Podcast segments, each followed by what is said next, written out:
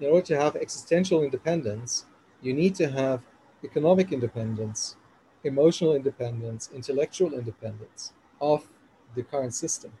And these are several layers that are very hard to step through.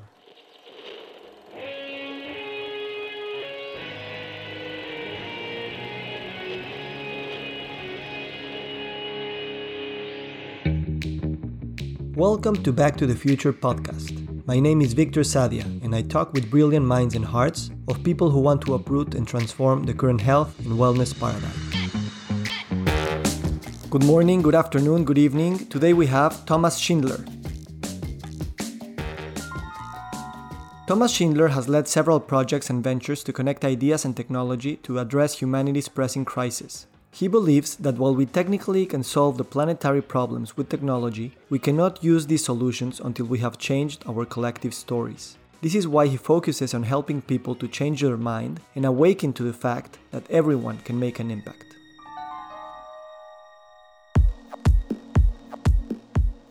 Thomas, thank you so much for joining us. Thank you, man, so much for inviting me. It's been a long time. So, I want to start this conversation by uh, in your TED talk, you began saying that in when you were 10 years old, a Chernobyl nuclear cloud flew all over your house, and then yeah. those global circumstances were impacting your own. How is this um, way of thinking developed in your lifetime, and how do you see all these things that are happening out there in the big global arena really having to do with your own personal life and the way that you have been doing what you're doing? So you're starting with the biggies right in the beginning. That's good. I would say that it has played a this event that you that you refer to, um, this really visceral notion of what an enormous influence a tiny event, comparatively tiny events um, in the scope of the planet and and time um, can have on our lives, um, has triggered this um, search and quest for for the for the tiny rules and, and generator functions that we establish as uh, or have established as a society in our culture and in our lives that give rise to the story that we're all living. And which of these generator functions are ones i think sh- we should use and which of those are ones that i think should be replaced and which are ones that i think should be added so in that sense, um, it sounds very abstract, but is a starting point for allowing to play with the components of the stories or the words of the stories um, that and, and in, in order to rewrite the story. If you want to ask a question, go ahead. Um, but there's there's one thing that I would like to tie into the rewriting of stories in very concrete terms um, from my personal experience and biography that has something to do with my personal mental health. It was a lot of fun uh, uh, smoking a lot of weed when I was around, I don't know, 19, 20. A lot. I, I smoked a lot, right? I woke up next to my bong every morning. And I smoked so much that I that I got paranoid. I got so paranoid to the point that I couldn't go outside and face people because I had this feeling that they knew something about me. Uh, and what they knew was how useless I am. Because in the state of constant partying and being zoned out, um, you're not really contributing anything to anything, right? And given that my foundational configuration of my mind is more or less one of contribution towards some higher purpose, um, that really felt like I was empty. And it was really visceral. I couldn't, I really couldn't leave the house. So I stayed inside. And what, what I understood was that I had taken a wrong turn somewhere in the past. And I wanted to go back to that turn in the past and rewrite that story from there and create a new option in my life. And so I first decided when that moment was. And that moment was around 14, 15 years old. So I had to had to go five years back in time, and the way I did it was by reading books that I had read during that time, and those books reactivated associations in my mind that hadn't been activated for a long, long time.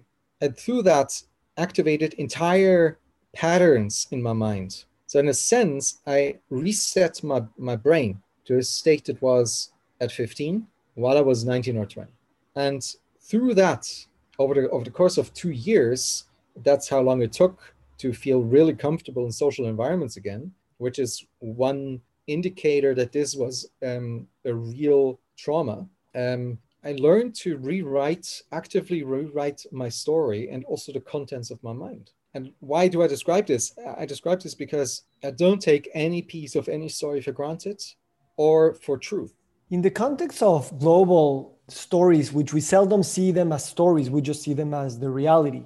Uh, and as you say, you cannot take uh, that reality as, as just uh, universal truth. It's one thing to rewrite our own personal story, which is mm-hmm. very, very difficult and very, really heart wrenching and soul remaking. And then try to aggregate that process, that hero's journey process in a sense, and mimic that into a family, a community, and even in the global arena, because those stories are also mm. shaped by some very powerful forces, which, as you said in your TED talk, also you don't have control over. But now there's a new movement globally, I sense, where instead of trying to change or fix some part of the problems and the narratives, we are really understanding that the whole narrative must be really uh, traced back to a point where we really uh, went astray and we have and we have an opportunity to reshape a story as a story and then we'll see how the material world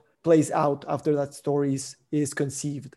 So I, I know that this is a very big question but how do you see this movement? And because i know you travel a lot and you work in, in several arenas how do you see this idea of changing narratives really working in the global uh, field in the global arena?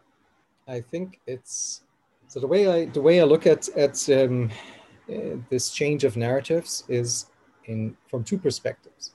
One I call the push perspective. So you're in the current story, and you're pushing towards a new story, and you're trying to infiltrate uh, the the current systems, the current dynamics, and change their behavior towards a desired outcome. And on the other hand, I see something I call a pull. So people trying to live and act inside of a new story and trying to make it desirable enough for other people to to be pulled over.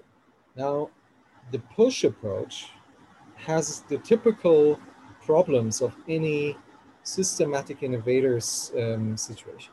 So uh, I work with large corporates um, and help them with their innovation and transformation efforts that's uh, one of the things I do.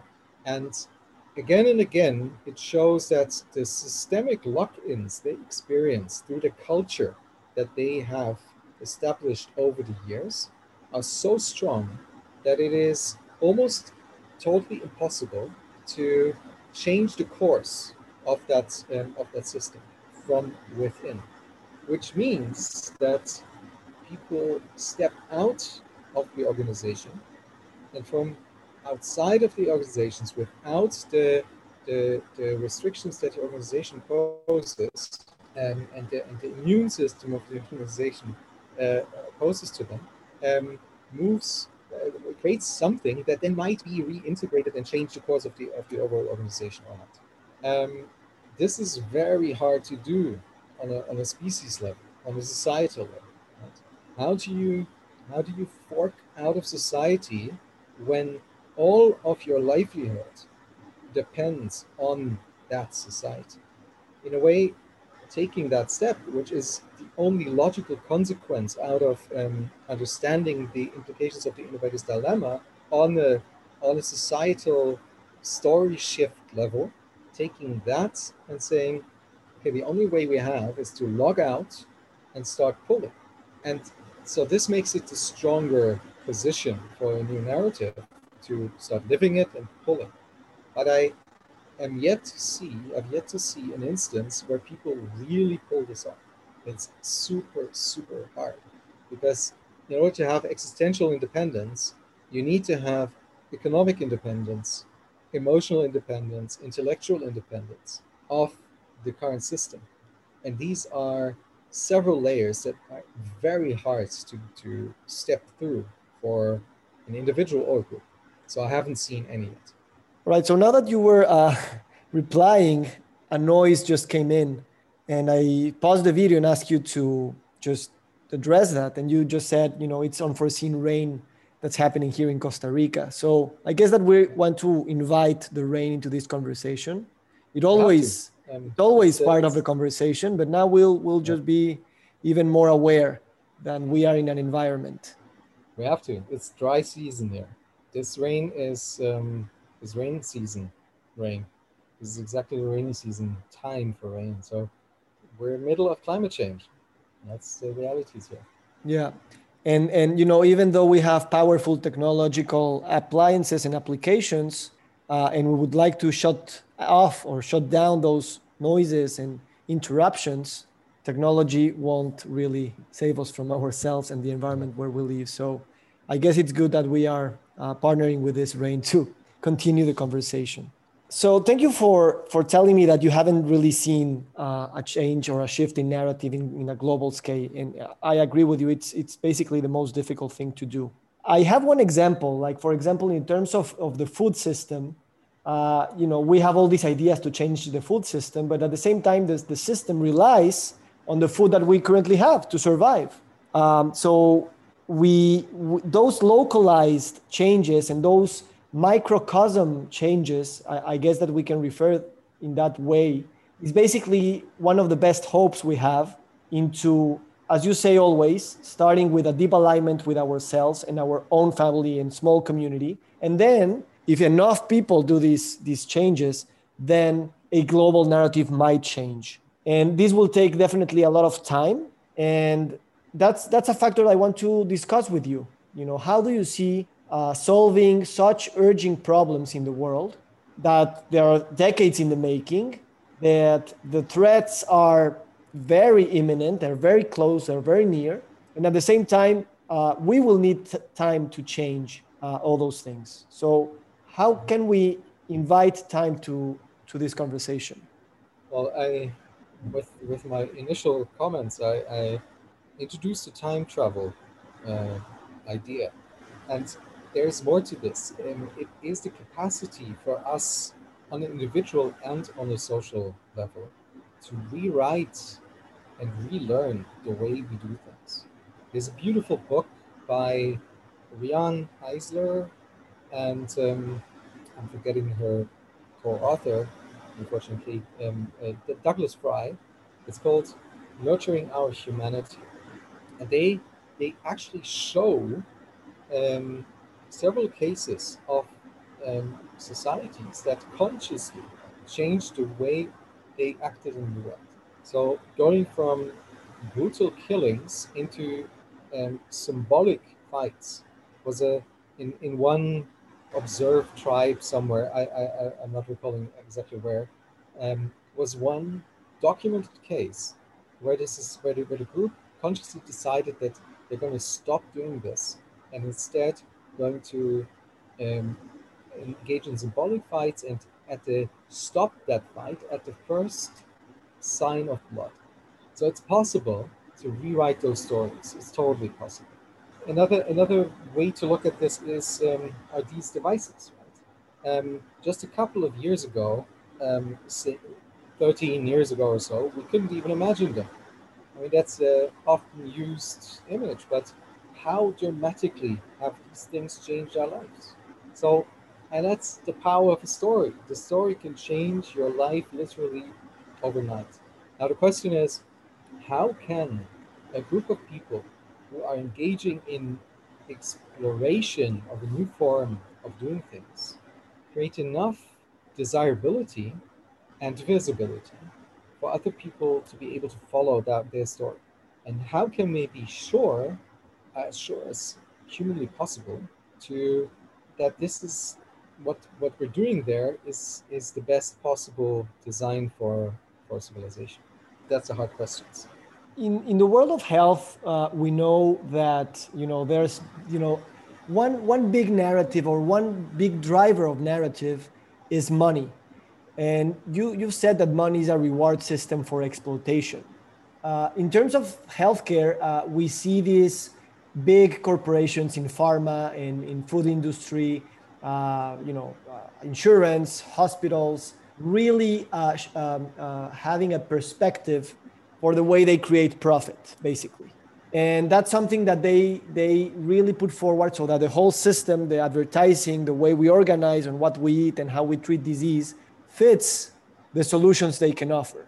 How is money in, in this sense, but also in the broader sense uh, that you know very well, how a, a new narrative on money is needed as a driver for, for changing narratives?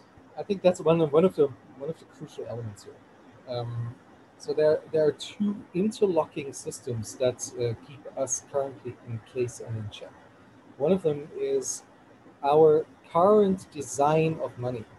So money money by itself, or let's call it financial capital to be um, more precise. Financial capital by itself is not bad, but a design that is based on its eternal and exponential growth, um, plus um, its pure existence, based being based on itself, um, generating something you could call money over money return, that is bad because that's essentially what we call a Ponzi scheme.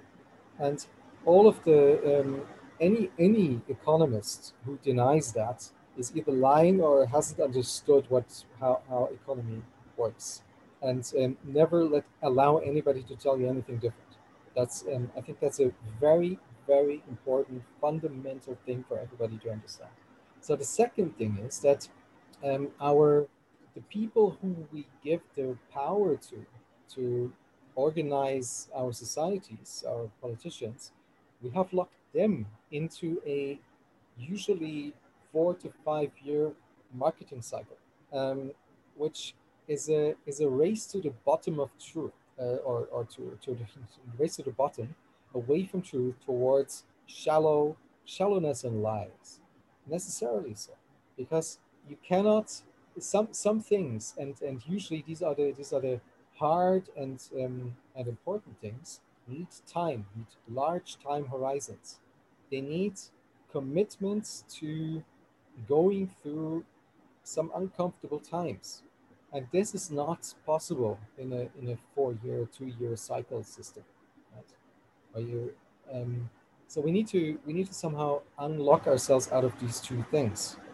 We could base our financial capital on HPI and the Happy Planet Index, just to have a different optimization function. If we start um, optimizing our exponential growth-based money, financial capital, on optimizing towards things we want more of, um, healthy seeds, happy children, etc., then we will get more of them very quickly. But we won't do that because uh, our financial, uh, our, our, political system is unfortunately also broken. And um, and these two are interlocking. That's a huge problem. So how to get out of this? One way to get out of this could be to diversify the way you look at capital. So we traditionally acknowledge, because that's the only one we keep in our bank accounts and count, um, financial capital. But we are aware that we also have material capital. Material capital is usually very easy to translate into financial capital. But we have social capital. Social capital is much, much harder, maybe impossible to translate into financial capital, at least not directly. Indirectly, for sure. We have intellectual capital, spiritual capital, cultural capital, living capital etc. And if you look at your life and what you need and expect from life, and you measure it in, in forms of these, um, your subjective understanding of, of your subjective wealth or needs in, in, in, these, in these capital forms, then you will discover that you probably need much less financial capital than you actually think you do. And that might be the first step in the emancipation from the financial capital um, lock-in that we're experiencing. You know, in, in this pandemic, uh, I think there's a clear example on, on, on just that. You know, obviously the pandemic is affecting the poor much more than the rich, but even in the rich, affluent communities, the virus might just kill you. And even if you have millions of dollars in your bank account, what you need is a health or an immune capital. And in that sense, uh, there's there's this uh, idea that it can be uh, diversified, as you said. I want to tie this into asking a question about your own lifestyle, your own health lifestyle, and how do you uh, practice and, and, and, and live your daily habits in terms of keeping keeping a healthy body in a healthy mind in a healthy spirit? And how how this practice that you've been following for i guess a lot of years ties with this interdependence that you have with the environment with the financial financial environment and even the capitalistic environment that we live in. How are you giving votes for the way that you would like the world to be through the way that you behave taking care of your own body so let me um, let me begin with the easy end because the only active voting mechanism um, I engage in in terms of my health um, with the with the with the economy is food, and that is pretty straightforward. Um, we started um, or we stopped using single-use plastic a couple of years ago. And not using single-use plastic limits your food choice systematically. You can optimize, um, and so here in in Costa Rica and in Berlin, where we live, both places, um, we have access to local food supply. So we get delivery direct directly from the farm in both places.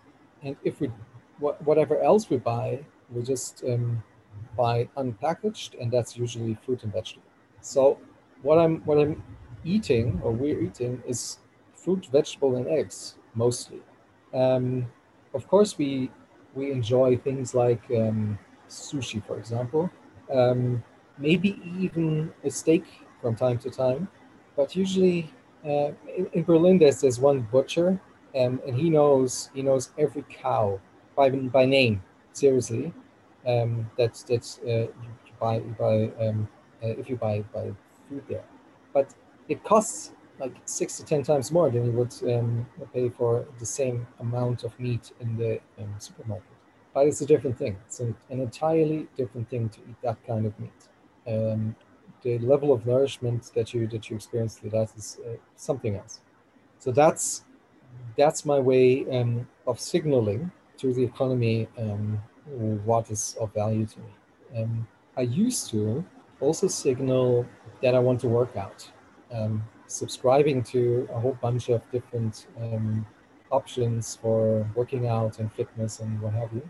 Um, I'm not doing that anymore because I, I distilled a routine for myself that works anywhere and without outside support, without any tools. I just need my body and some time. And um, and I've, I've done that more or less out of necessity um, because I didn't have the I didn't have the time to do these things. I didn't have the time to go to some some fitness center uh, uh, 15 even even only 15 or 20 minutes away um, change do all of the stuff and, and, and all the way back. That's more than one hour lost my time.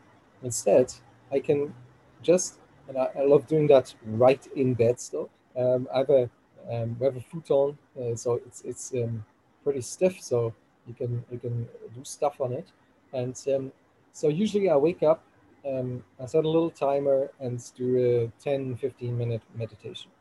From there, I still in bed, um, do my 10 minutes warm up yoga session. And then most of the time still in bed, I do a seven minute work power workout. And that's and add to that lots of walking. I love having my meetings walking if possible. Um, very good right now during the pandemic, by the way. Um, if people are in the same town, you can just go for a walk with them. Much better. Um, and it's so so for me, my meeting culture hasn't changed much um, with people that are in the same city. I'm curious to ask you about. I know you have a 10, 11 year old son. Yeah, correct. 11. What's his name and how Thomas is transmitting these ideas?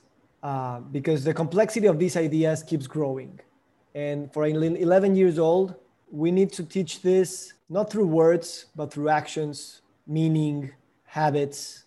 What's your take on that? And what do you do? And how do you plan to keep evolving that relationship with him? So, um, Noah and I have um, a very, um, very strong um, relationship. And um, part of that, uh, the reason why it's so strong is because I've always taken his voice into account. So I've always shown him that he's heard and that he's taken seriously. So in doing so, I have to explain a lot of stuff. Um, and I can go into endless stories on, on, on anecdotes of, of um, occurrences of this, but what it forces me to do is to reduce the complexity. And I find that this is tremendously helpful for me too.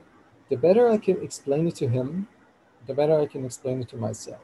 We tend to use um, systems, dynamics, language, um, to and, and complexity and all of these words to gloss over that we're not really engaging in the intellectually hard work to really step into this and understand it. And while you could say that it's never possible, it is also true that a large portion of it can be understood. And this is where this leads you usually is to what um, a, a, phrase I've used before, which um, I think Daniel Schmachtenberger came up with, the generator functions. You might be familiar with the with the cellular automaton um, from um, Stephen Wolfram. It's this idea that imagine you have um, like a line of blocks. These blocks are white or black. There's there are very very trivial rules attached to each of those. The rule could be if your right neighbor is white and your left neighbor is um, black, then your next iteration, the one that the next generation is black. But if both are white, it's white, uh, whatever. You can come up with random rules. And these very basic sets, these very basic rules, then over generations create enormously complex patterns. And if you just looked at the result, at the pattern, the complex pattern, you wouldn't know how to explain it, usually unless you break it down into these very trivial rule sets. And this is what um, how I see a generator function. And once you once you are capable of explaining a generator function to yourself, you're also capable of explaining that to an 11 year old. And and then in addition to that, you asked about um, so where is this taking us? Uh, in addition to that, um, a kid doesn't have filters um, that or let's say a kid that has been grown up, brought up in a in a partner, uh, in, a, in, a, model of, of partnership uh, compared to a model of hierarchy, doesn't have the same filters of respect as um, um, as we usually would expect in society. Which means that he will really put his fingers in my wounds. So with that, he forces. First of all, he points out if I haven't understood something. And secondly, he points out if I'm not living according to standard. So since um, the configuration of uh, my life um, means that there is some hopping of continents, um, he's very unhappy about that. And he refuses to come to Costa Rica. He stays in Berlin because he doesn't want to fly. He's not afraid of flying. He actually loves any. He loves flying, to be honest, but he doesn't want to produce CO two. And even even um, buying back the carbon doesn't help, which I do, but um, he says that's just an excuse. So one of the things we're doing right now is preparing for when he's eight years old, 18 years old, to cross the Atlantic in a boat, in a sailboat. So, so we're carbon neutral. We're also going to build um, some off-grid living situation in Costa Rica, and we're going to build an off-grid living situation in Berlin and to do so in the city, we are currently um, in the process of buying a boat. And that will have things like water treatment, um, water, um, wastewater treatment, so filtering in, in both directions, energy production, of course, so that, that we that we that we can show that we can minimize our footprint um, wherever we are. So that's kind of some of the things we're doing. Thank you for sharing that. In a recent podcast that you participated, uh, the host gave you three words to describe yourself, and you took like 20 seconds to to respond. And I really loved your your your three words, which was optimistic beyond reason. um, which I, I don't think you have thought of before, but I but I found that three words very insightful. Could you elaborate on how can we define optimistic beyond and reason as three separate words? And what does it mean to have those three words in the same sentence? So thank you for for giving me the words because i would have been at a loss to to remember them. I think it's very easy to explain. Um, i think the reason why i took 20 seconds uh, was how can i distill that into three words so optimistic it, being optimistic is a decision and i think it's important to highlight that um, there is absolutely currently looking at the data of the world, there's not much reason to be optimistic. So it's even more important to make that decision. So my intellect, the, my data, my, my prefrontal cortex, my my data crunching machine tells me we're fucked. And we're fucked in a way that we will we will hit a hard wall probably somewhere in the next 10, 20, 30 years. And the distribution of suffering during that event will be extremely uneven and a lot of people will be severely harmed and die. That's what the data tells me. And I'm optimistic, although I have this data and although I am convinced that this is currently looking at the data the most likely outcome, that there are other options. And unless I nurture that hope and I, unless I optimize my thinking, my acting towards a good outcome, I'm, unless I do that, I'm working for the bad outcome. You know, this is kind of like not voting for anybody is voting for the bad guy. Okay. So before we started recording, uh, you told me that I could ask you anything. so here's the question. It's, it's very straightforward and, and it's yeah. not the first time you've been asked this, but you know, January 2021. What are you afraid today? What are your fears today? And and yeah, what's that? On, on what level? Just the, the most pressing okay. fears that you have uh, could be whatever, big or small. So, so, what I'm through the through the shift I was I was just uh, talking about earlier um, with rebuilding our entire housing situation. That is kind of like a scary thing, right? betting is a stable situation in terms of um, housing and something that can go wrong in so many directions um, is uh, is crazy. But I wouldn't live up to my own and my son's and my wife's expectations um, if we didn't that do that, right? So I, I I don't want to end my life saying, "Oh, I felt so comfortable in my apartment in in in in Berlin. I never um, dared to do these things uh, that I wanted to do so much, right? And because I, I uh, might lose more than I gain, which is typical for any new situation. We never know what we gain and what we lose. And um, so that's something that um, has a certain fear component to it. But it's also, I'm also very happy about that fear because um, I need these types of uh, existential changes from time to time to to remind myself not to take things for granted, to to grow in all sorts of ways, uh, to to allow myself to make mistakes, to allow myself to to to be hurt, um, or grow or be happy. So that's on that level. Another fear I have is that um, there will be some nasty stuff happening on the 20th of January in the US. Another fear I have is that mm, some of the energy the people you were referring to earlier um, that has that they gained during the pandemic because suddenly this this more people could feel that something in the world is weird and, and we're all in it. This was the first time in a long, long time that all of humanity could had the same problem. Um, we all have the same problem, but we don't feel it directly. With the pandemic, we could feel it directly. And I fear that this energy will evaporate um, very quickly at one point when enough people have been vaccinated, which will happen sometime this year, and that then the big consumption party will just kick into higher gear. I don't believe that um, we have gone far enough and we've learned enough um, in that time. So that's what I fear a little.